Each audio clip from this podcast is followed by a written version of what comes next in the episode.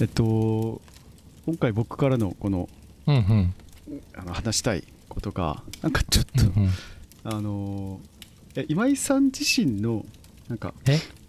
今井さんのなんかこのえっ、となんか幸せのなんだろうな形みたいのってなんか あんのかなっていうところをいや知りたくていや全く違うこう人生歩んできてるし、まあ、全く違って変ですけど、まあ、たまたま前職でこう幸混ぜり合って形で,、うん。でその一つのちょっと広すぎるのでなんか衣食住があるとしたらなんか住の部分なんか住む部分とかをなんかなんか、まあ、どこに住むとかみたいな話をなんか前もちらっと話したかもしれないですけどなんかあーどこに住んでどんな生活が例えばなんか今井さんが思う、まあ、今なのか将来やりたいことなのか,、まあ、なんか子育て中なのか子育ていないっていう設定とか、まあ、いろんな多分うんなるほど。そのフェーズだったりとか形が、あのーなんか捉えられるかなと思ってるんですけど、なんかえっと一個これあの今井さんを聞いてるポッドキャスト、あの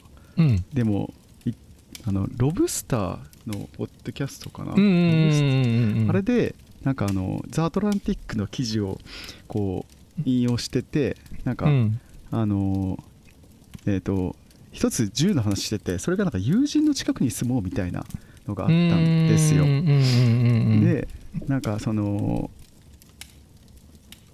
えっ、とテクノロジーの進歩により遠く離れた場所にいても絆を維持することは難しくなってきているが、直接友人に会う効果は絶大だみたいなでこの記事では1人が幸せになるとその隣人は 34%1 マイル以内に住む友人は25%その友人も10%幸せを感じる確率が上がるみたいなところがあって、うん。でなんかあ確かになんかす僕は当てはまるなみたいなところがあったんですね。だからなんか、ううんうん。あのえっと沖縄にいると えっとなんか、まあ、島とかに、まあ、島っていうか僕は結構ちょっと中北部って言われるうるま市にいるんですけど、うんなんかそこにあの友人も住んでいて、うん。でえっとなんかスーパーとか公園とかこどうん。行くとなんかあったりして、おおとかっていう話したりとかするんですよ。なんかランダムでなんか別に待ち合わせとかしてないのにこう会ったりして「うん。おう元気?」みたいなこととかがなんかあったりして、東京とか全くなかったんで そういうのが、うんうんうんうんだから東京と比較するわけじゃないですけどなんかこう友人の近くに住んだ結果なんかすごいあ確かになんか充実度というか充実感は上がってなんか面白いなみたいな楽しいなみたいのが確かに増えたなみたいなのがあって、うん。うん。友人にと近くに住むみたいのは一つあるなと僕は思ってるしなんかあこの記事もそうだなと思ったんですけどそれは置いといて 今井さんの銃のフォーカスした時に 銃にフォーカスした時になんかどんなのが理想かとかあったりするのかなみたいなところをちょっとなんか本当に興味本位で聞いてみたいなみたいなあでもなんかうん。住む場所としては今の家結構気に入ってて。うんうんうん。まあ別にその家の中の空間としてはね、まあ、過ごしやすいし、自分の場所とかもどんどん作ったしあとバイオリン練習しできる日中バイオリン練習できるっていうこう、マンションなのにバイオリンを練習できるっていう わかんない。しちゃいけないのかもしれないけど今まで一回もクレームが来たことがないからしていいと思ってるんだけど。そうそうそう。あ一応あ言い訳しとくと角部屋でだから上と下しか基本気にしなくてよくってかつねこうすごい大きい幹線道路の近くだからもともと？うるさいのよ。うるさい。ずーっともう酔っ払いの声とかそう聞こえてるし夜中となるほどなるほど。だから基本的に音にあんまり関心があのない人かまあうるさいって思ってる人は何らか防音してるだろうっていう期待のもとにこれを確認したことはないんだけど 夜9時までだったらバイオリン弾いていいっていう勝手に謎ルールを置いて弾いてるんだけどなんかそれができるから好きっていうのもあるありますとうんうんうん。でだからなんか中のことはそう。で、そのなんか友人がいるとかみたいなことでいくと近くに全然友人はいなくって、うんうん。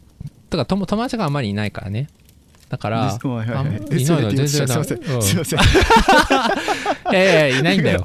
いないのいないんだよね。だからあんまりここに住んだらなんか誰かと知り合いになるとかっていうのなないんだけどうんうんうんなんかでも一つ考えてるのはやっぱりすごい子育てにフォーカスして環境を作ってるなと思う、うんうんうん今いる場所が。がう,、ん。なんか実家が近いとかもそうだし、はいはい。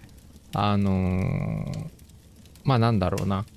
あのーまあ例えば遊びに行く時にアクセスがいいとかもそうだしなんだかんだまあ今子供に合わせた住環境を選んでるなっていうのはそう思ってますと、うんうんでなんだろうな。だ今はこれでいいかなって思ってるんだけどうん。うんでもなんかそのまあ10年くらいしたら俺はすごい子育ても引退してね、さっさと親業を辞めて、うん。なんか新しい環境に身を置きたいその子育てのことを考えない時にうん。なんかどこに自分を身を置いたら一番面白いんだろうっていうのは一回ゼロで考えゼロベースは全くゼロで考えてみたいなっていうのはすごいあってはいなんかはい10年後ぐらいにそれやってみたいなって思ってる。なんか子供のことも考えなくてよくてうんうんうん。まあじゃあパートナーのことも一旦ちょっとパートナーにごめんって言ってうん。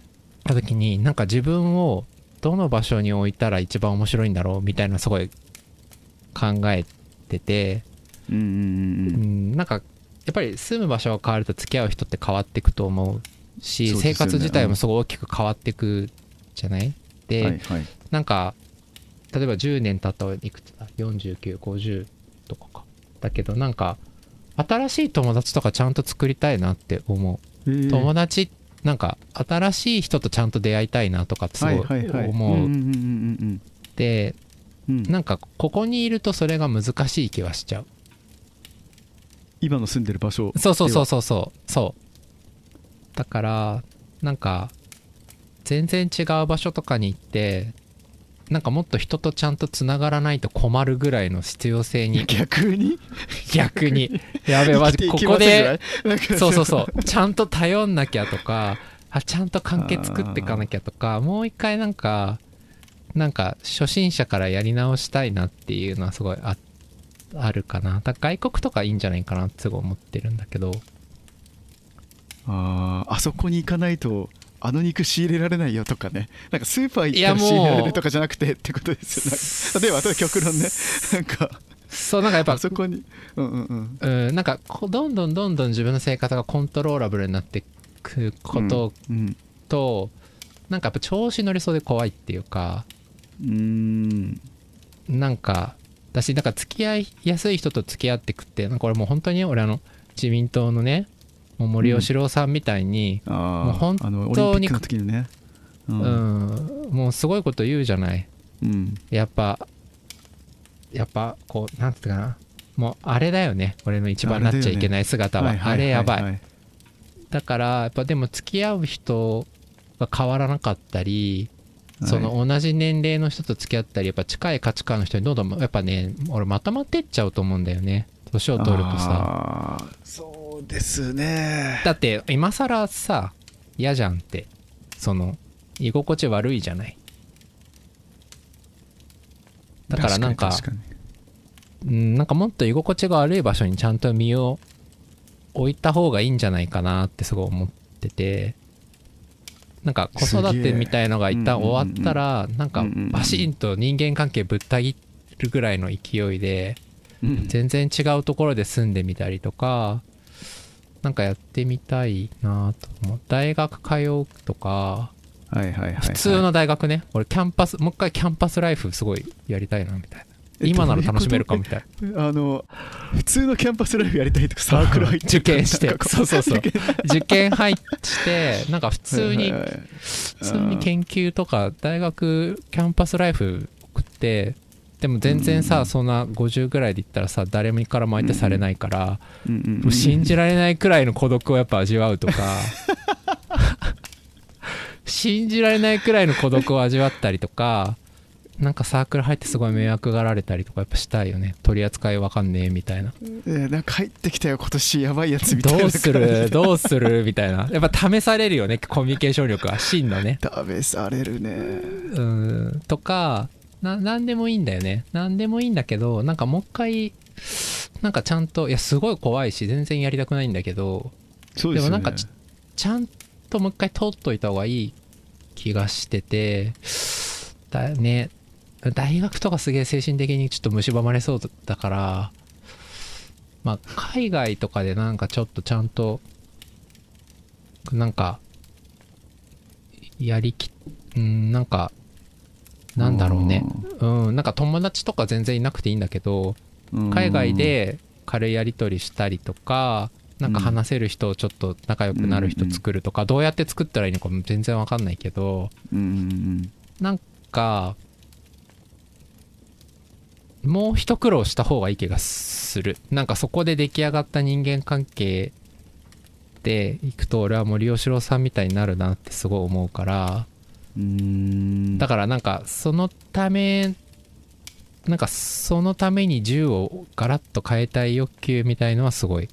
ある。うん。ああ。すげえなそっか。調子乗ったりとかやっぱ同じいや同同類みたいな人たちとやっぱいることが心地よくなってきますもんね。でそうすまあると、そうじゃない？うん。そうっすよね。やっぱりなんか40代ぐらいになって本当にサウナと筋トレの話で盛り上がったりとかゴルフの話とかで盛り上がったりするのすごい嫌だなって思ってて。ああでもしてるな。してるそれはさやっぱ価値観がすごい近いからだよね。うーん。うん。なんかもっと盛り上がらない話とかしたい。なんか何で盛り上がったらいいんだろうってから探りながら何？この人と何話したらいいんだろうみたいな。なんかでもとかはいでもなんか、そういう軽い話とかってやっぱ深い話の方がいい感じになっちゃうと思うんだけどなんだろうね。そうそれだけでもない気がするんだよね。なんか面白い。なるほど。そうそう最近なんかね夜こう仕事のがない時とかうんうん。になんか夜家を抜け出してねなんか近くのバーに一人で行くっていう技をこうあの練習してんだけど一人のバー一人でバーに行って意外。一人で座ってうん。もうあのすごい肩身狭い感じですよね。なんかそう。狭いよ肩身めっちゃ肩身狭いしさ一人で行くからやることがないっていうね。ででもなんかうん。なんかでもなんかそのバーのバーテンの人と話したりとか謎に隣のの隣に座ったおじいちゃんとかと話したりとかしてるんだけどうんうんうんなんかこうなんだろうな。なんかそういうの結構楽しいなって思う時あって。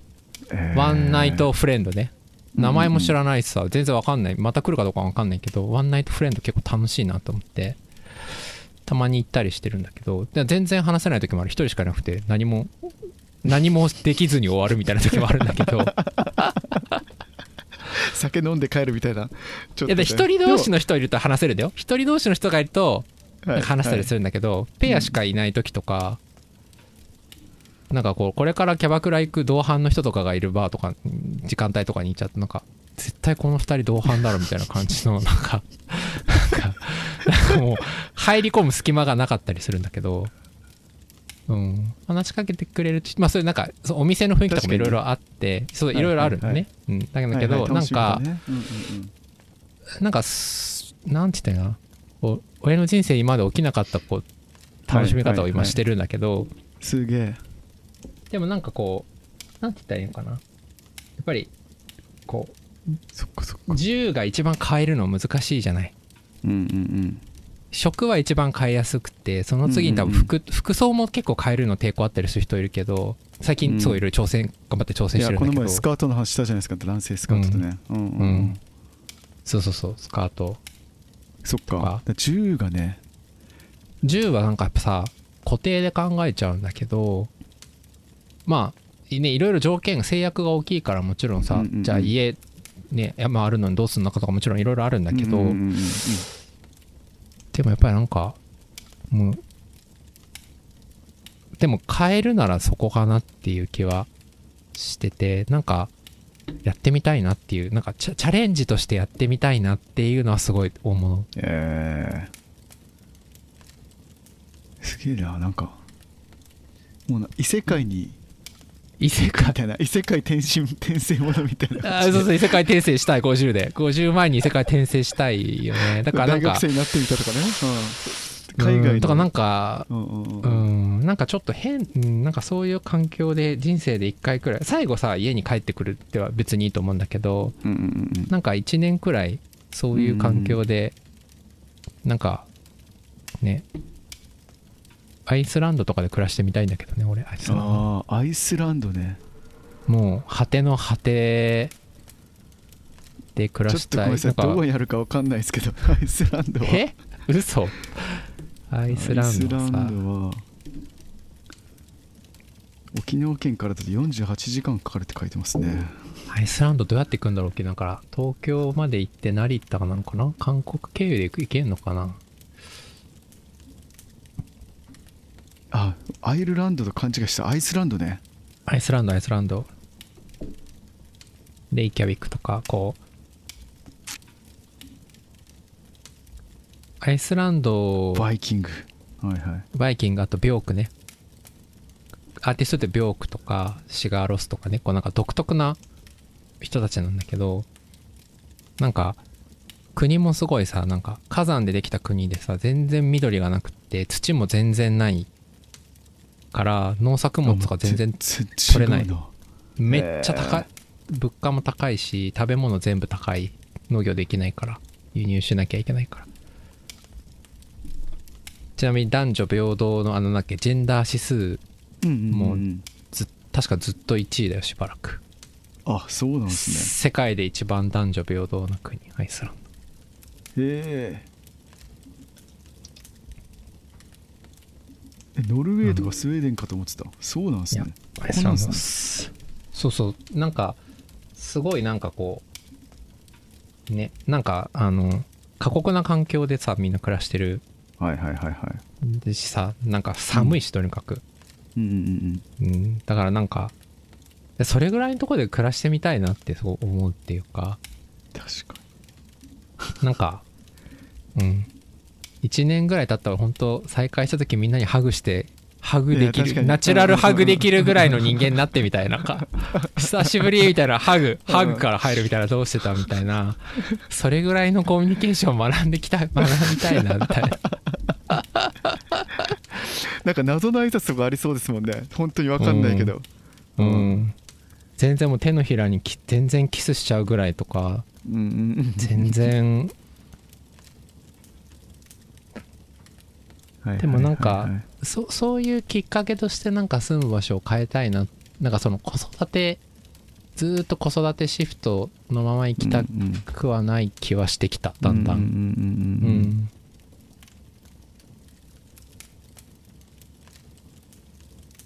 期間限定でもいいからね。うんすげえな。そっかそういう視点ありだな。そうさ友達のいるそばと真逆しそう新しい友達作りたいなんか。はいはいはいはい。うん。新しい。考え方がちょっとちっちゃかったな。なんかあのえちっちゃくないんじゃないの？いやじゃああの新しい友達も作っていこうみたいな努力めっちゃしててなんか今本当うに、んうん例えば高校の同級生とかあるいはもう仕事の方としかやっぱコミュニケーション、まあ、ずっとフルリモートでやってるのであんまりな取れなくなるんですけど、わかるわかる。すごいわかる。うん、だからなんかもう保育園のパパ友に話しかけるとか。いやパ友達でもないのに 話しかけるとかなんか とかまあまあママ友でもいいんですけどパパママどっちでもいいんですけどなんかうううん。おはようございますの後に2往復を2往復するために頑張るみたいな雑談を ちょっとやってみたりとか。あれなんか保育園は一つなんか全然違う環境で生きてきた人たちでなんか普通に10公園もいたり10個下とかも全然いたりするので、うん。なんかそういう意味で。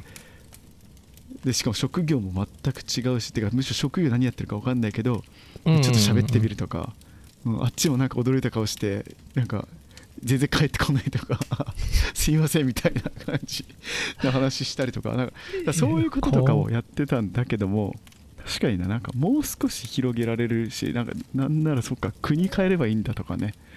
なるほどなっていう感じでしたね。なんかうん。そうだね。なんか俺もでももうちょっとしたらなんかバイオリン弾けるようにもうちょっとなったら1年、う1年1年 1年って言ったら先生に怒られそうだけど1年ぐらい経ったら、まあ、オーケストラとかに乗ったりすると、ほらうんうんうんうん。楽器弾いてるっていう、まあ、め共通点以外の、まあ、すごい多様な人たちとかがいるからこういう関係はい、広がるなとは思ったりとかそういうのもやりたいし。なんなら外国のオケ乗りたいよ。アイスランドのオケ乗りたいから。あ楽器持ってけばさアイスランドのオーケストラ入れるじゃん。ーはいはいはいはい。楽譜一緒だからね。確かにね。とかなんかそういうのもなんかやれるのかもしれないって思う。今までやろうなんて思ったことなかったし引引きこもって生きてこうって思ってたんだけど でもなんかもっと自分に期待してもいいかなってすごい最近思う。あそうそう。なんか19歳の友達とか欲しい。ーいやー。なるほど。なんか。今井さんだから若い子たちのポッドキャストとか聞いてますもんね。うん。楽しい、楽しい。い。うんキャピキャピしてて聞いてて楽しい、や本当にそうですよね、うん、でもやっぱさそこにさこのもうさ本当にさもう中年男性としてはさ上からこのさ、上から入っちゃうじゃん。うん。上から入りがちじゃない？わかる？俺もそういう時あったんだよね的なやつ。はいはいはいもうちょっとしたらわかるよ的なやつね、うーん。うん。でそういう会話したら友達になれないから。いやそうですよね。そう。なんかあの曲好きみたいな話をずっとできなきゃできる人と友達になりたいしうん。うんかうん。そうなんかそういう意味ですごいオープン自分もオープンになってなきゃいけないなってそう思うしなんかこうなんだろうな。なんかそのいわゆる陽キャでさ誰でも話しかけれるから友達が多いとも限らないじゃない。なんうんうんこうんうんいろんな仲の良さとかあると思うんだけどうん。なんかいろんな人と仲良くなるできるかもみたいな。あと10年くらいしたら。なんかだからそそういうのちゃんとやれるようになりたいなって最近思っててなんかうそれやるんだったらもう全部10それがなんか自分である程度できるなって思えたらもう最後もう留留学でも分わかんない、なんか移住でもいいからやってみて。もう死ぬほど後悔しながら。あ のなんか今日誰とも喋らなかったこの1週間みたいな 生活をしたいよねちゃんと。あのとあー嫌だけど。嫌ですよね。なんか僕だから。やだよね沖縄から東京上京した時に大学生の4月マジ苦痛で仕方なかった。声優のレジのおばちゃんとしか喋ってなかったからな当時。いやいやわかるわかる。でもさなんかさ、うんうん。でも今今もう一回同じ状況になったらさ、うんうんうんなんかもっとできるなって思わない？確かに。なんかレベルアップしてると思いたいだし思確かにできる気がする。なんかなんか例えば今井さんってバイオリンもしてるしとかなんかあるじゃないですかこう。そうそうそうそうそうそう、ん確かに確かに。アレン君だったらなんかんそのなんかなんだろう、まあ、ポッドキャストやってるところのなんかとこ入ってみたりとかして。でなんか意外とそこで仲良く仲良い人見つけたりとかなんかできるんじゃないかなって思って。でどうしても今そこの話題が結構子供に引っ張られちゃったりとか自分もさ関心が高いからなんかそこでつながろうとしちゃったりとかあするんだけど子供はまあ人生にとってね途中で出てきて途中で抜けていく人だから。あと10年ぐらい経ったらだいぶ自分、まあ、子供も関係なくて自分になるからもう一回自分の純度がすごい高くなるタイミングが来るなーってまたって思っててなんかその時にねなんかやってみたいなって気がするよね。わかんない。オーストラリアで羊の毛を刈るでもいいんだけど なんか50歳それができる50歳のなんかこうマインドのオープンさとそうちょフィフィジカルねちゃんと体力たりとか、うんうんうん。なんかそれぐらいでありたいなって思うけどね。っていうのやってみたいなって思うな。ね。思ってんの。そうなんだよね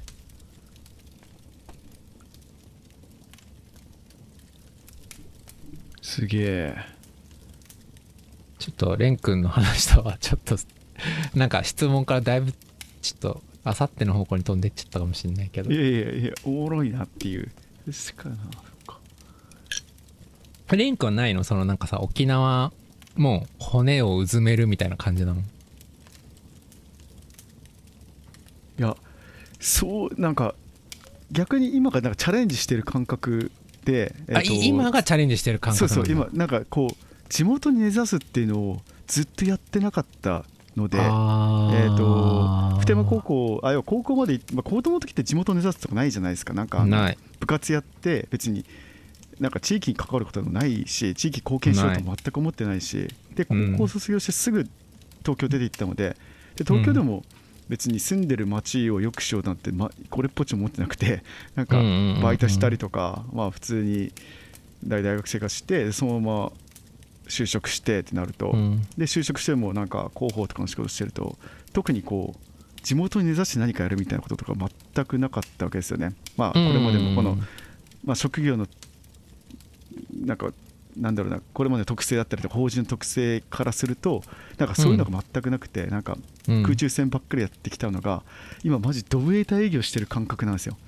こう とにかくこうなんか刺身屋沖縄の刺身屋行って店員にな顔を覚えられるとかなんか毎度とか言われてあ今日犬入ってるよとか言われたらめっちゃなんかおお初めての経験だみたいなこととかを。常連感がね。そうそうそうそう、ん。常連感とか。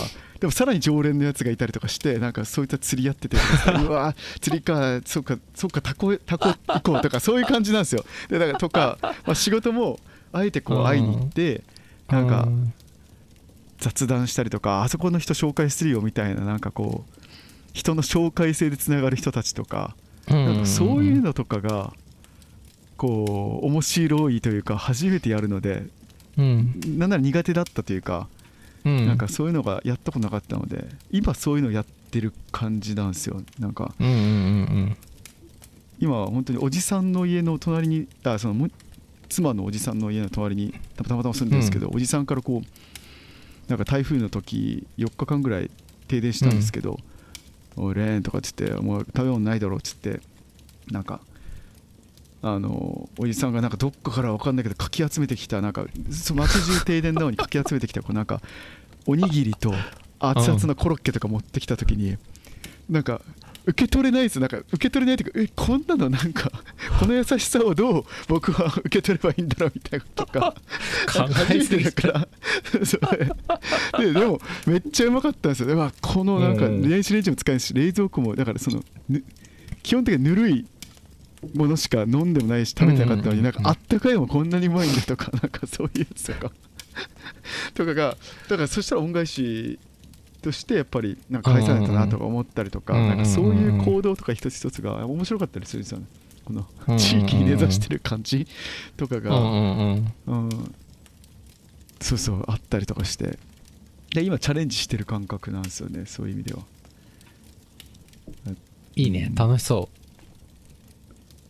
から今がまたなんか10年後になるとまた変わるかもしれないですけどそうそうそう。なんか10年後どうしようかなみたいな。とかなんか幸せのなんか衣食住の10はどういう感じなのかなみたいなちょっと議論したかったっていう感じでしたね。なんか。うあ幸せって難しいね。幸せそうなんですよねうん。幸でだからせそう幸せっていうのそうそうだからそうですよね。今井さんの話聞いてなんかこうチャレンジすることも一つこう肩身の狭い思いするとかこうくじを舐めるみたいな そういう経験をすることもなんか人生こう長く考えたら別になんていうんですかね。あのやりたいことの一つだったりするっていうのは確かにそうかもなみたいな、うんとかがうん、なんかこうそうだねなんかうん難しいね。幸せって言って結構なんか安定とかさこう予測可能性とか割とそこうなんか摩擦が少ないストレスが少ないみたいな感じに寄ってっちゃいそうだからあんまり使わないようにししててなんかこう今後の人生の展開が面白くなる方にベットしたいなすごい思ってて、はい。はい、なんかそれがこうなんだろうな。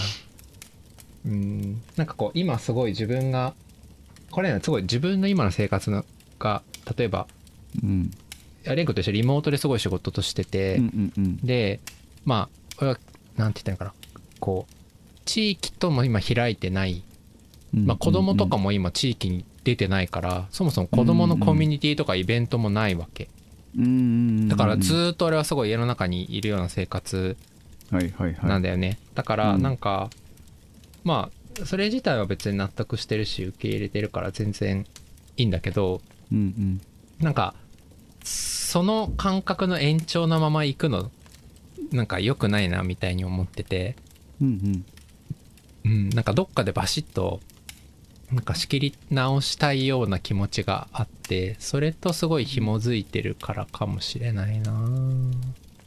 うん。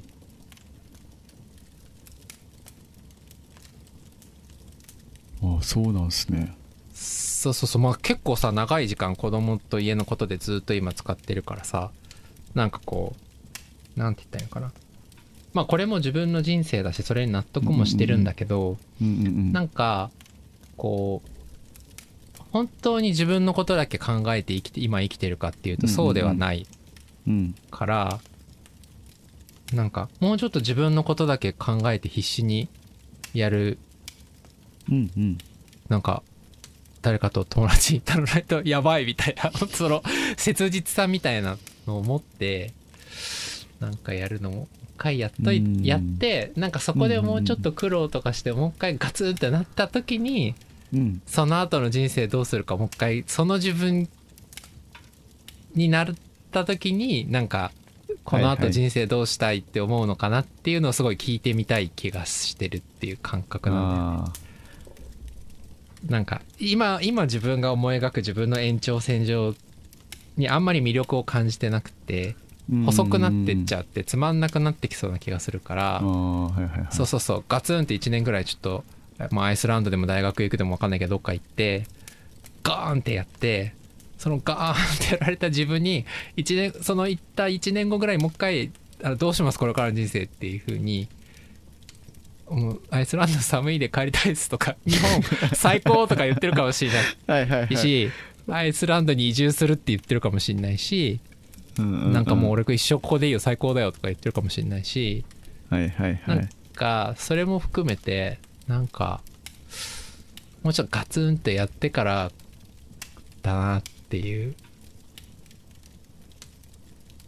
なんかかそういうそういうのそう思ってるかかな。そっかそっか。そうそう。それと銃が俺の場合すごい紐づいてるっていうかここから抜けるっていうこととなんかそのすごい近いからかな。なんかそうなんだよねうん、まあ、自分に期待していいみたいなキーワードあったじゃないですか。まあそれはやっぱそうですね。なんか年齢によってもう50だからいや海外留学とか普通やんないでしょみたいなこととかはもうなんか期待自分を期待しないとできないじゃないですか。でもそれはそれでいいってことですよね、うん、まあそうね。まあ大していい結果にならないかもしれないけどでもなんかでしょっていう人もいるかもしれないけどでもそガーンってやられた後の自分を見てみたいみたいな、そうそうそう。なんかそれぐらいやんないと本当に予定調和な人生になっていっちゃう気がすごいするかな。うんなんかそういう機会をなんか自分で作るのってすごく難しくってなんか銃その住んでる場所変えるってやっぱりさなんかもう変えざるを得なくなっちゃうから。いやステージ変わる。うん本当そうですね確かにそうですそうですね、うん、なんかそのために使いたいって思ってる感じは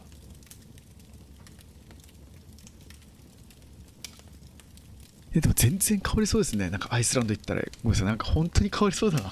なんか。うん。移動距離もそうだけど。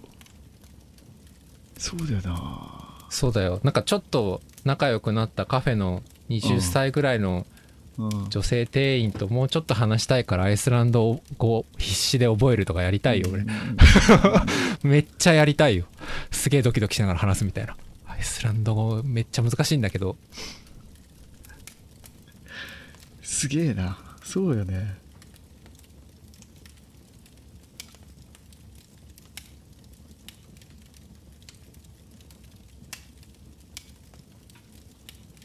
そうだね。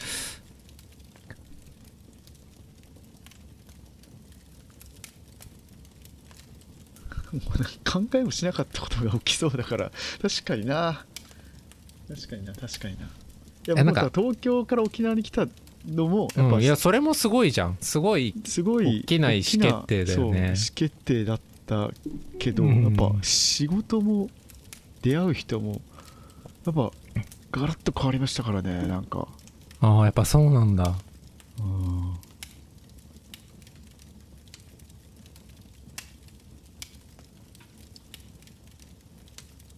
なんか感動できるポイントがマジで変わってきたって感じですね。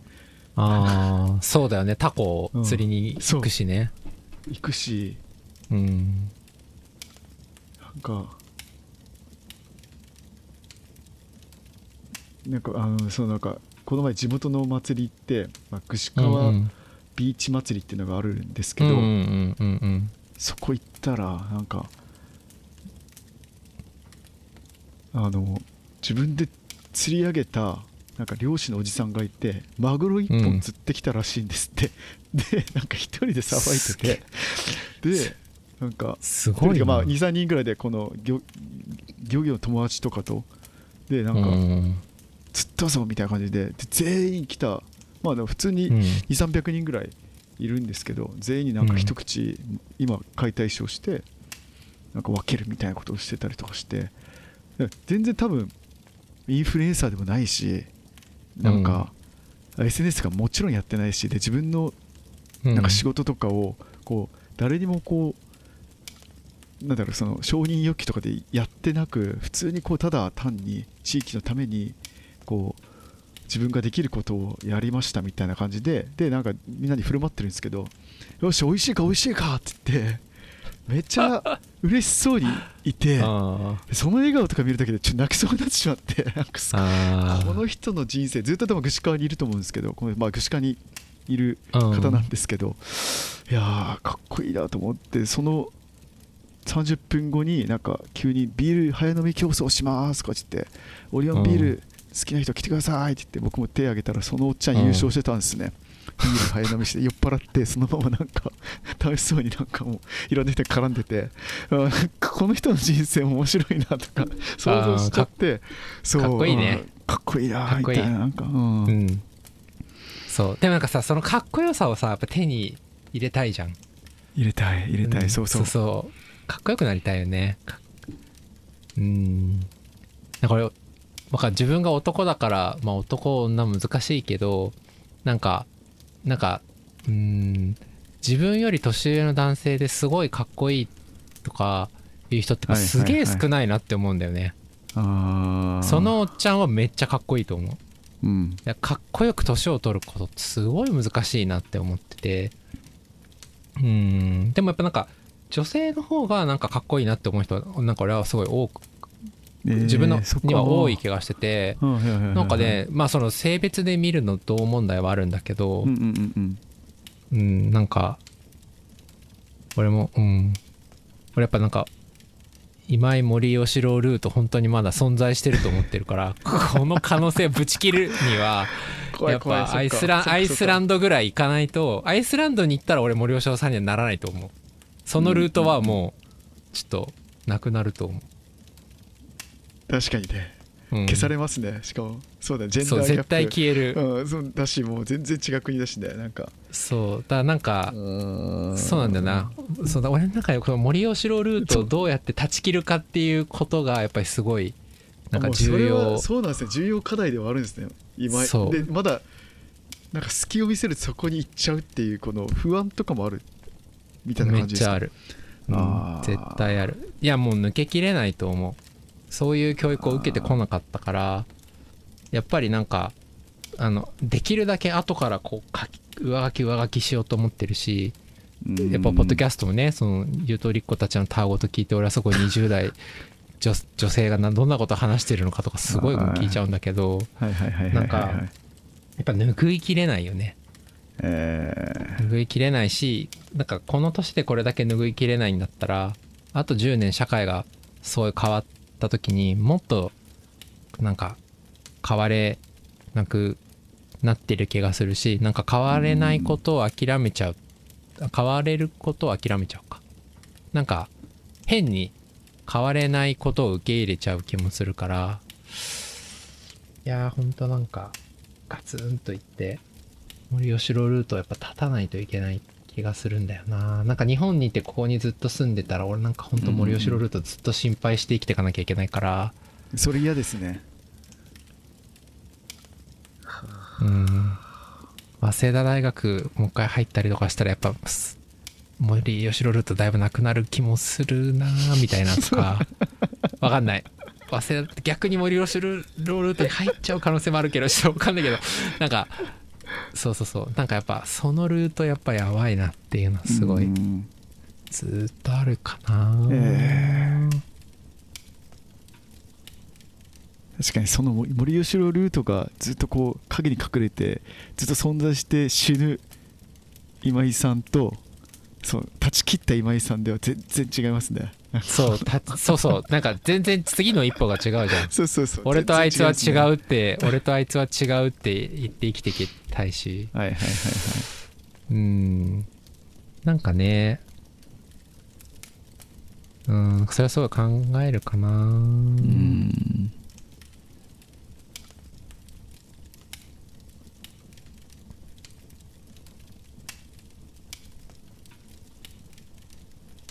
蓮くん的にはそのさ森吉自分その森吉郎ルート感じる時ない？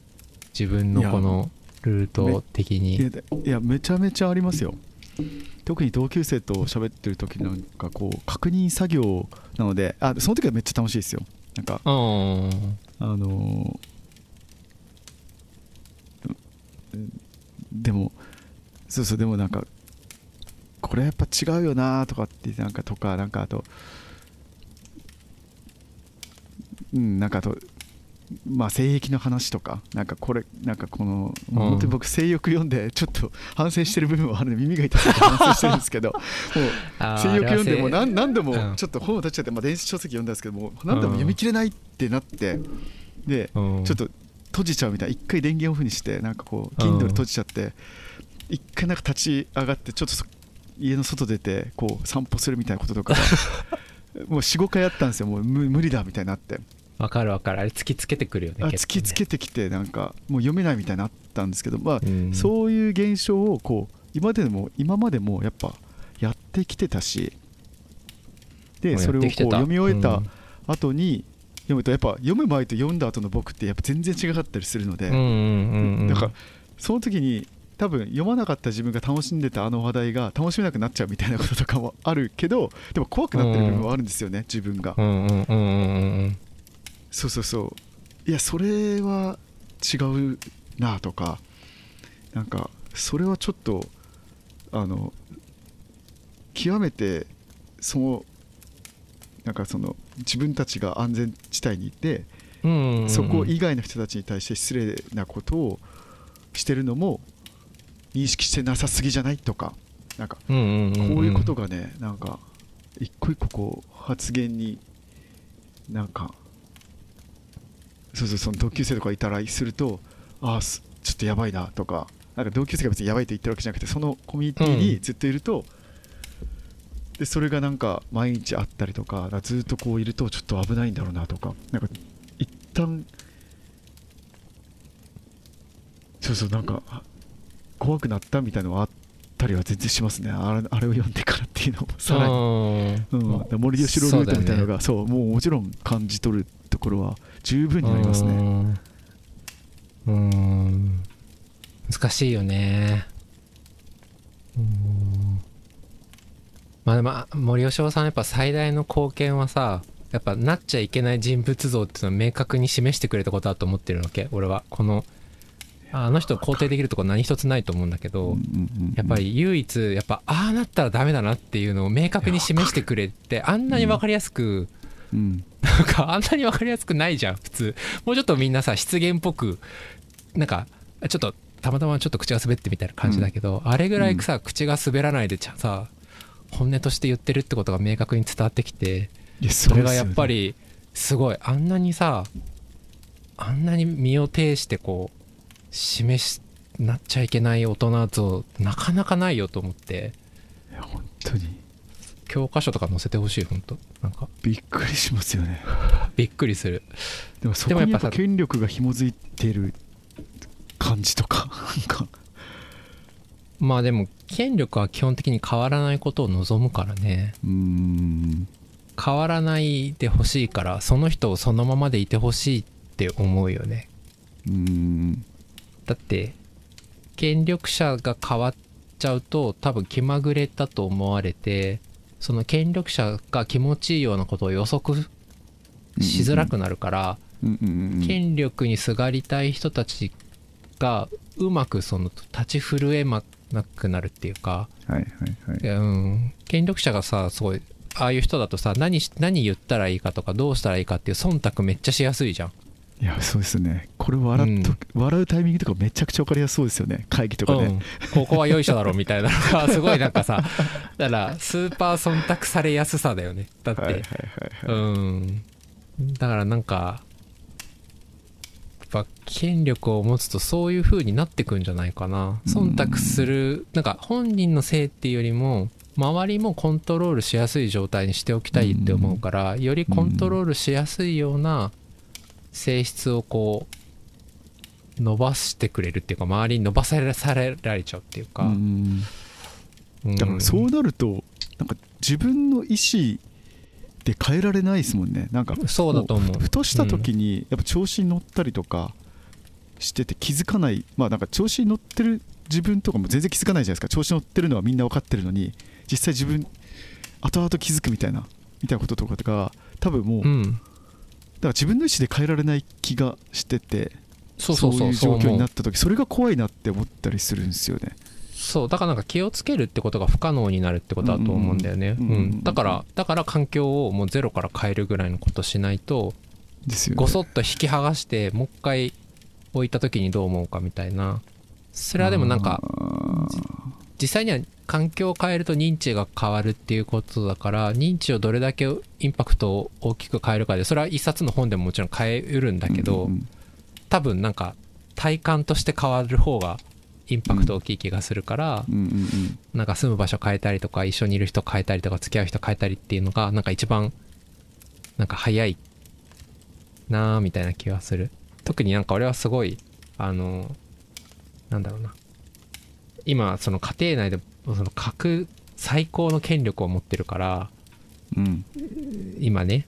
うんうん。でなんかその権力から逃れられない人たちと一緒にいるので今。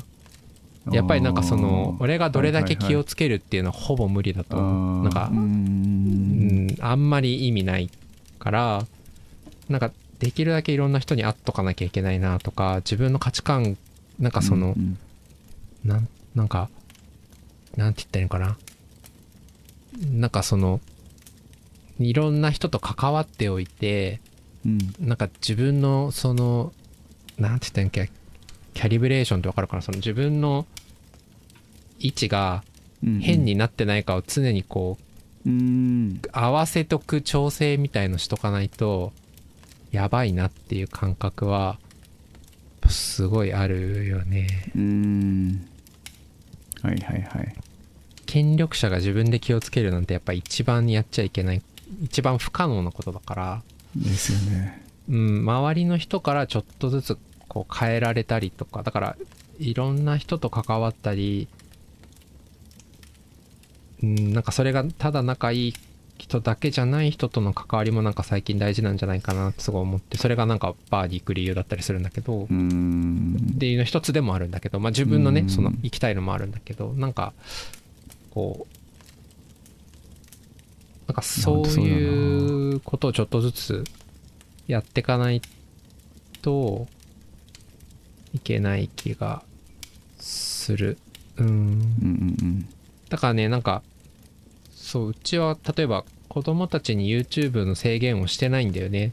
でうん。大人用の YouTube バッと見てるからうんうんうん。すごい大人用のやつとかそこ見てるわけ、はいはいはい。うん、お父さんブラック企業って知ってるとかそういう言われたりするわけ？なんか有給休暇が3年間全然ない会社とかあるらしいよとか。すごい言ってきたりするんだけど。なんかなんか親としてはなんか、うん。そのフィルタリングかけたい気持ちはゼロじゃないわけ。やっぱなんかあんまさ変なのとかちょっとって思うんだけどややはりこの最高権力者がいるところで親の言うことに疑問をそ持たないっていうのってやべえなって思うしなんかその最高権力者が全部校閲とかし始めたら最悪じゃない？校閲とかその閲覧禁止みたいのをこうやり始めちゃうとうん。権力者に都合の悪い情報は入ってこなくなるっていう状態になるわけだからやべえなと思っててえー逆に逆にもう制限は絶対かけちゃダメだなって思ってていやでも動画ではこう言ってたよとか言えるぐらいの余地を残しとかないといけないからあなんか YouTube にはフィルタリングかけずに好きなの見ていいことにしてるっていうしどんなコンテンツ見ててもこれはき本当になんかめちゃくちゃ人をディスってるやつとかめちゃくちゃ汚い言葉汚いやつとか以外とかは基本的には何も言わないようにしてるとかっていうのはちょっと気をつけてるところはある。えー。えそれ勇気いるな。そっかその権力の。そっかそっか。そうですよね。いやいやだそれはだ学校とか行ってたら別だと思うよ。別の体系があるから。らなんかはいはいはいはい。そこで多分うん、なんか逃がしたりとか学んだりとか多分そうなんだけどやっぱ。先生がこう言ってたよとかなんか先生はこう言ってたけどなんでお父さん違うこと言ってんの？みたいな別の権力を行使したりとかなんか別の権力体系があるからさ多分もうちょっとバランスを取れたりすると思うんだけど家しかないとそれってすごい難しいから結構難しいんだよね。子供たちに権力をどう渡すかを結構考えていかなきゃいけないしか彼らは権力を持てる領域とかなんかその知識とかなんかお父さんより詳しいみたいなとことかを持っとかないとパワーバランスはすごい取れないみたいなのはすごいあって、そこはだからうん。そっか。そうそう。なんか半グレのなんか半グレとヤクザがすごい死闘を繰り広げるみたいなあのなんかそ コンテンツがあるんですか？そういうコンテンツすごい見てたりするんだけどまあいっかみたいな。うん。すごいなんかヤクがとかすごい言ってるけど。まあ まあ別になんかあこれなんかたちょっとこれ大丈夫かなとか売春とか言ってるけどとか思うけどまああのいっかと思って。なんかそこに理由があるんだな。はいはいはいはい。そういうのまあうん。まあ社会との接点っていうのもあるしなんかいいろんなその複合的だけどなんかそれやべえなとかやっぱすごいね権力を持つ側の不自由さとかってやっぱ出てきちゃうんだよって。え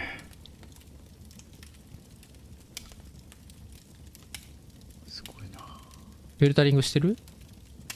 えっと今基本きネットフリックスとうん。ディズニーチャンネルぐらいしか見せてないですね。うんうんうんうんそこなら自由に見てみたいな感じですね。それはね全然いいけるよね。うん。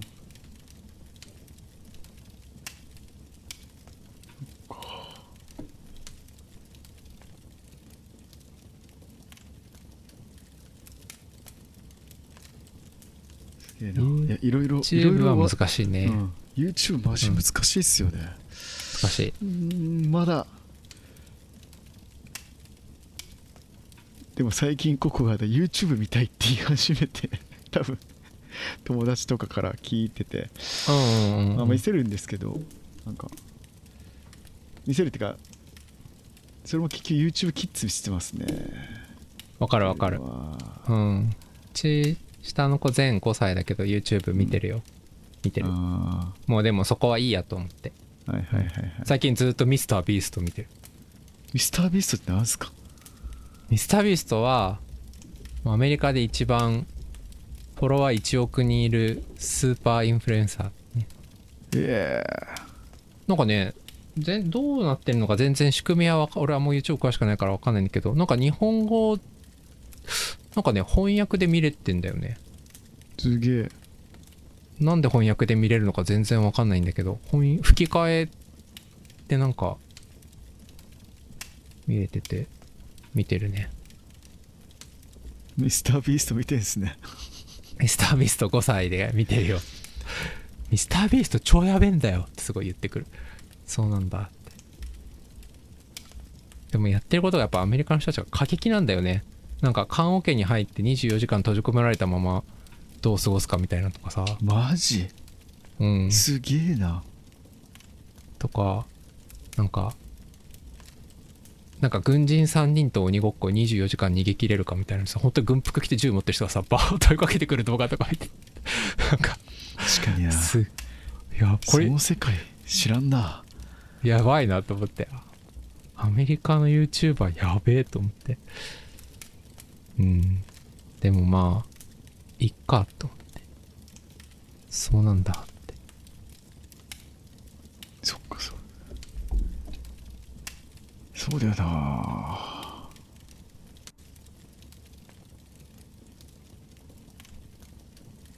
すげえ。9400万人いるって。もう日本の人口とほぼ一緒やん。そろそろ。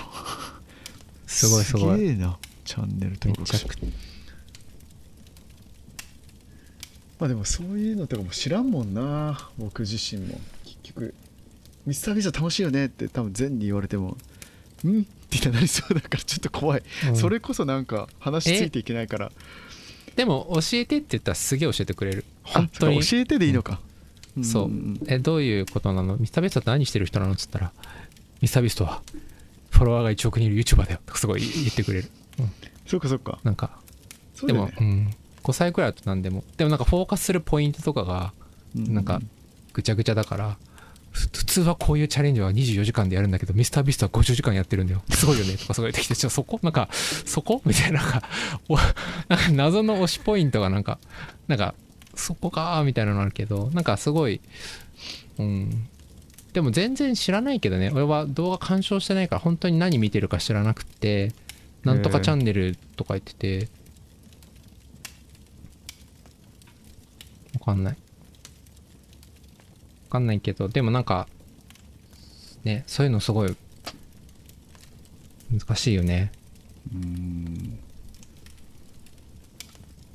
何を見せるか誰と付き合うか。まあそれも環境の一つだといえば環境の一つだしね。そうですねそうですね、うん。そうですよね。ああそうかそのキャリブレーションを保つというかこう自分がどこにいるかみたいなところをこうす他の人たちと接することによって自分の位置が確かめられるみたいな感じなんですね。といいなと信じてやってるってそれを限界はあるよ。うん。絶対限界はあるけどでもなんか家の中にいて子供たちとすごいこう権力構造が固定化されてる中でいて自分がいいと思うことをやり続けるのはやばいなと、うん。うん。ちょっとやっぱバーで話しかけて失敗したみたいな経験してうん。なんかその俺って人間はってなならないと なんかそれなんかキャリブレーションに寄与するだろうなっていうそういう経験とか。はあ今日誰にも話しかけられなかった。来た意味なかった。みたいなのとかもなんかすごい大事な気がする。なんか。うん。だって家の中では失敗することさしなくて済むし。そうですね。なんかそういうなんか苦いのあんまないじゃん。仕事でもさ、個人事業主だとあんまりリスクって取り取りづらいとこあるから、うんうんうん。ね失敗しそうなことってあんまりやれないんだけどそういうなんかクリティカルな失敗あ,、まあ、あとまああとバイオリンだね。バイオリンって本当にコテンパンにされていくから。うん。うまいかうまくないか。ですもんね。そうそう うまいかうまくないかだし。なんでできないのみたいな。なんでできないかなって不思議そうがられちゃったりとかするし。うん。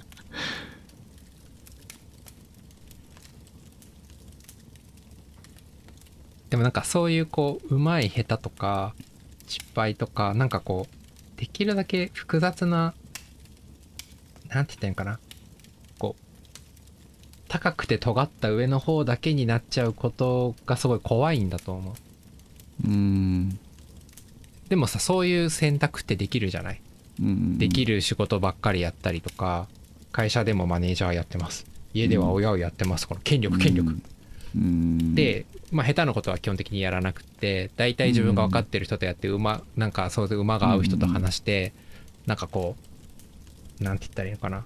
近しい人と悩みを交換するみたいになるとやっぱそこのポジションが定まらちゃうっていうか。うんうんでもなんかある場に行くとバイオリンで俺はすごい下手であるところに行くとなんか一人で誰とも話されなくて終わるみたいななんか仕事会社職場では頼られてたかもしれないけどここに行ったら頼られるどころか何もできないみたいなこととかなんかもうちょっとこういろんななんか自分のポジションが定まらないようにしておきたいんだと思うね。それがなんか一番権力構造をこうも揺らがせるっていうか俺って本当権力あんのかなみたいな。なんか とかなんかなんか常に不安定な状態にしときたいみたいなのはなんかどっかで思ってる気がするんだよね。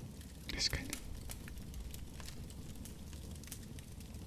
でもそれもどっかであるから最後クシャンって全部ひっくり返してもう一回一から組み直してみたいなとかうん。うん、ぐしゃってやった時に残るものってなんだろうなとか。ちょっと生き方としては積み上げ式じゃないからすごい乱暴な方じゃないような気もするけど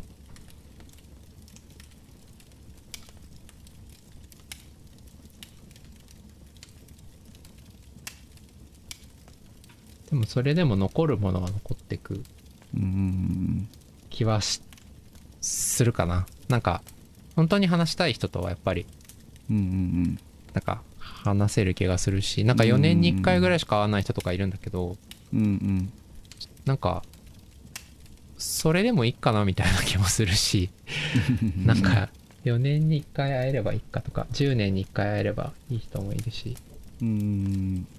なんかガシャンってやってもなんか最後のところはなくならない気がしてるっていうのもあるんだよな。うん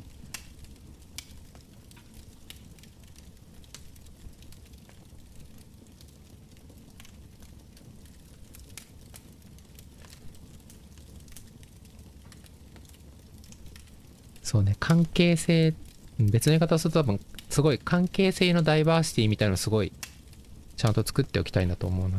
はいはいはいはい。あああと友達友達のダイバーシティもすごいうんうんうん。確保しておきたいっていうそのいろんな多様性のシステムの中に自分を組み込みたいって思うからうんうんうん。なんかす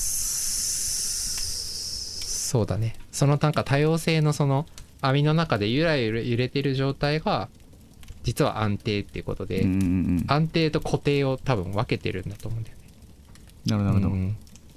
固定されてることと安定なんだけどなんかこうい揺れてるけどここにこのエリアにはいますみたいな。でもそれでも安定じゃない。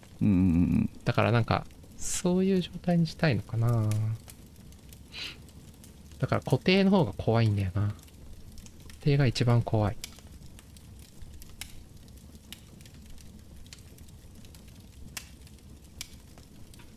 なるほどな。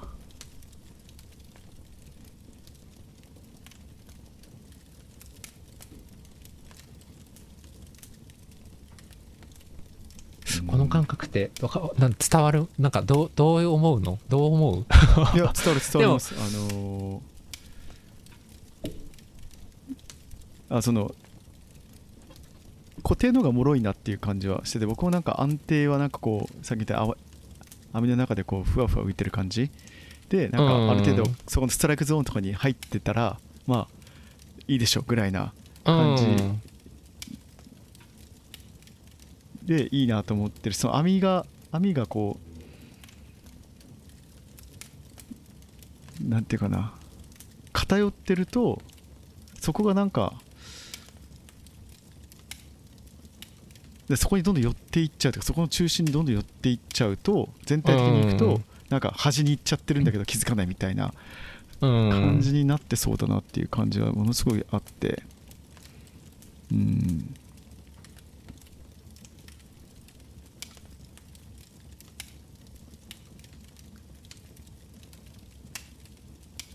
うん、なんか生物学なんかねなんかの本に書いてあったけど生物学的に安定っていうのはもう答えは一つしかなくて循環してるっていう言言ってたね。循環以外の安定はないって言ってたの、はいはいはい。うん。まあ、だからさ水とかもそうだよね。こうずーっと循環してるから安定じゃない。ある意味。だから固定してるのと安定って違うしなんだっけあの福岡先生とか動的平衡とか言ってたけど、うん。動いてるんだけどうん。こうなるほど。なんて言ったら平行状態になってるのがあ安定。一つの安定とした時になんか人間関係もなんか動的平衡なんか循環の一つの循環の中に置きたいような気もするしそのそれが起こる場にいた方がいい気もするしうん。それがなんか閉塞感が出てきたらバーンと環境を変えてうん。もう一回循環できるところに置いてみたいとかなんかそういうのはすごく思う。うん。なんか思っている。その循環の中になんかさっき言ったみたいなこのなんて言ったらいいのかな。いろんなその関係性の多様性とかもありながらその関係性の多様なシステムのエコシステムの中に自分がいてかつそこが循環してるみたいな状態にしておきたい。そうするとなんかで権力構造とかが固定化しないんじゃないかとかいろんな価値観から自由でいられるんじゃないかっていうのがまあ森吉郎ルートにできるだけいかないためのなんかこう自分のなんか自衛策かもね。うん。あとまあ子供とかにすごいあのけなんだろうな、まあ、も森喜朗さんっていうのは一つこう価値観を変えられなかった人の象徴であり権力を振りかざす人の象徴だと思うんだけど、まあ、そのどっちに対しても子供に対して子供にとって森喜朗にならないためには、はいはいはい。そういう状態にしとかないといけないから固定したい人からすると多分すげえ不安定に見えると思う、うん、でも僕はあそれが安定だと思ってるから、うんうん。うん、苦手なこととかやっときたいよね。ちょっとちょっとぐらい苦手なこととからしくないこととかやってなんか多様多様で循環しとかねえとやべえなみたいなのはある、まあ、だからスカートも履くしうんうんうんうん。なんかピアスもするしあー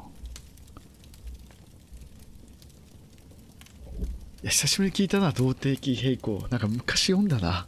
動的平衡ね。動的平衡ね、ちょっと本の趣旨とずれちゃうかもしんないけど。はいやなるほど。そうなんだよね。そうそう。だからなんかね。えー。でもなんか親のイメージで地その地域に根ざすみたいのってすごい循環してるイメージあるよ。だって登場人物入れか常に入れ替わってくと思うし。うんうんうん。意外と固定されなくない？多分。だから循環される、そうですね。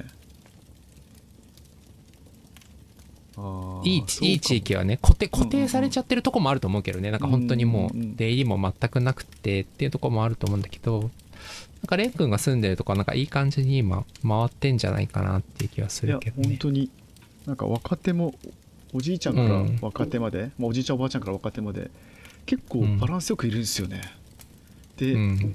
文化があってちゃんとなんか闘牛とかなんかさっきの海だったりとかなんか漁業だったうんりとか、うんうんうん。でなんかちでみんなで支えないといけないみたいななんかちょっと危機的な,、なんか人口減少的なやつもあってだからなんかちゃんとこうああ停電とかね。そうそうで域外からこう人を入れないといけなかったり台風とかもやっぱあれなんですよ、なんか離島とかではもうより被害が激しかったので、なんかボランティアに行きますよみたいな人たち結構集まるんですよ。この市市内からも。市内から特に集まるんですけどとかがやっぱここの町強いなと思った理由がそこでしたね。普通なんかいや俺仕事あるからいいやってなりそうなんですけど、うん。なんかみんなで町内会町内会じゃないかな。なんか町なんかいろんな人たちがこう関わって直したりとかしてて すげえなみたいな。でもなんかそこもさなんかさっきの話に無理やり寄せるとやっぱりさそのなんか支援非支援をさこうごちゃ混ぜにする環境があるってことだよね、うん。今回は自分が困ったけど次回は逆かもしんないっていうさ、なんか必ずしも自分固定されてないじゃん。助ける側助けられる側すごい。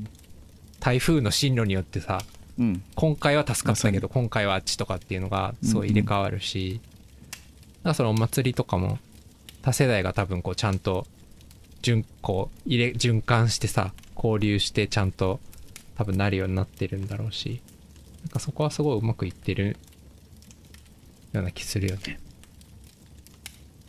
うん。すげえじゃんうるま市って思う。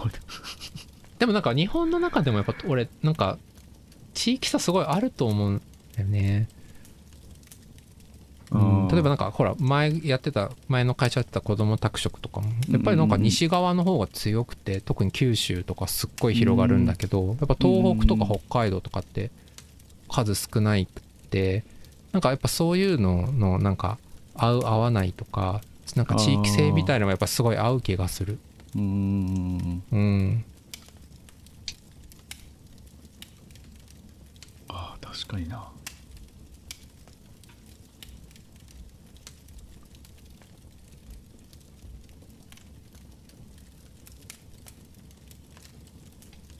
えー、西側なんですね。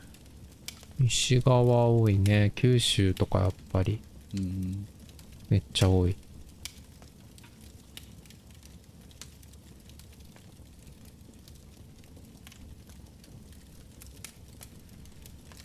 うん。いや最初幸せの形とはって話してたんですけど ちょっといろいろ。だいぶ今回はすごかったね。だいぶ大蛇行して動的平行まで行ったからね最後。なん何の話だっていう。何の話だって。何の話これ何のこれ話だってタイトルタイトル多分タイトルやばいこれ。しどうしよこれ。うしどのタイこれ多分60分ぐらい喋ってると思うんですけどどのテーマでも「え何の話してんの?」みたいな。最初の入り口それだったんとかっていうのとか。なんか。これ聞いてて楽しいのかな？あんまりよくわかんないけど、いやもまあ、住む場所は大事ってことだね、うそうですね。うん。幸せに直結する。直結する。しますよ。うん。えーでも蓮くんって10年後興味あるな。10年後どう、ね。まあ、沖縄でさらに根深く根を張っていくのかいやそうなんですよ。でもなんかもう本当に全然違うところに行くかもしれないし。あー。でもなんか今まあねはどっちかというとこう、うん。もうより離島に行きそうだなっていう感覚はあるんですけど 面白そうだなって思ってるから。より離島ってど例えばどっち側？沖縄の離島で行くとどこ？あでもうるま市のうるま市のこの離島があるんですよ。この橋でつながったところとかがやっぱりいい感じで離島うん。あなんか要はこれ島嶼地域ってよく言われるらしいんですけど橋でつながってるところ。そこの経済圏とかがやっぱおもろいんですよね。なんか完全に離島とかになっちゃうとそこで閉じちゃうんですけどうんちょっと入り口がありますみたいな感じではやっぱまたなんか人間のつながりだったりとかなんかあの若者がこう入ってきやすいだったりとかなんか域外の人たちが入ってきやすいみたいな感じでもあったりするし、うん。やっぱちょっと違うなと思うのであんま島嶼地域とかが完全離島とはやっぱちょっと違うのででしかも島嶼地域が4つぐらいの島つながってるのででそれぞれでなんか全然個性違かったりするんですよね。うん。だからそこ面白いなって思ったりするのでそこに行くかもしれないしでも全然違う。また都会に行くかもしれないし海外行くかもしれないし、そうだね、ね。お子さんのねなんか進路とかによってはうん、強制的にどっかに行かなきゃいけないとか全然ありえるよね。そう。でも本当にやってみたいのは、なんかマレーシアとかで働きたい。なんか自分のスキルとか全く関係なくなんかマレーシアの上司とかがいてマレーシアですすいませんとか言って言いながら働いてみたい。一回。えどういうことえマレーシアにの法人、うん。マレーシアの現地の法人に行っても日本人いない中なんかマレーシアうんうんうん。の現地住民と働きたい。なんかマレーシアでも特定のなんかアジアのどっかでなんかこき使われたいみたいな感じはあるんですよね。ああそれはでもねわかる。やってみたいよね。やってみたい。なんかうん。いや僕は日本から来た広報の人ですとかじゃなくてなんかもう全然違う仕事でいいからなんかうん。入らせてもらって、でなんか「すいません全然わかりません」みたいななんか、うん。下下打ちとかされたいよね。なんだよこいつ。このジャンプうん日本人使えねえなみたいなね。そうそう。で飲みに行くぞ。うん。なのかわかんないけどなんかそれそれ理由のマレーシアのなんか接待っていうか接待っていうかなんかコミュニケーションがあるかもしれないしそこら辺をこう味わってみたいみたいのはなんかあって。だからすごいそこだけはなんかなんかやりたいですよね。そこにチャレンジしてみたいみたいな、ああうん、いいね。いもうイスラム圏とか行ってみきたいな。全然違う宗教とかねなんかありそうあるじゃないですか多分。あるあるあるある。そうだね。そういうとこでなんか本当にただの一人として働くとかもちょっとやってみたいよね。わかる。うん。すげえわかるな。全然日本人のこの感じ使えないじゃんとかね。なんか逆に褒められたりけなされたりする経験、うん。うん、でも関係の多様性の極致だよね。もはや。うん。日本の多様性何だったんだみたいなね。日日本の時の繊細な関係の多様性もはや意味ないみたいな。いやマジ。101とはみたいな。うん。あんなに一緒にこいてやってたのにいらないじゃんとかねなんかね。時間通り来ないしみたいなね そうだね。そういうの面白そうだな。それ人生後半のなんか楽しみにとっときたいね。その苦労。うん。いやこんなことで感じですかね。そうだね。はい。じゃあありがとうございました、はいありがとうございました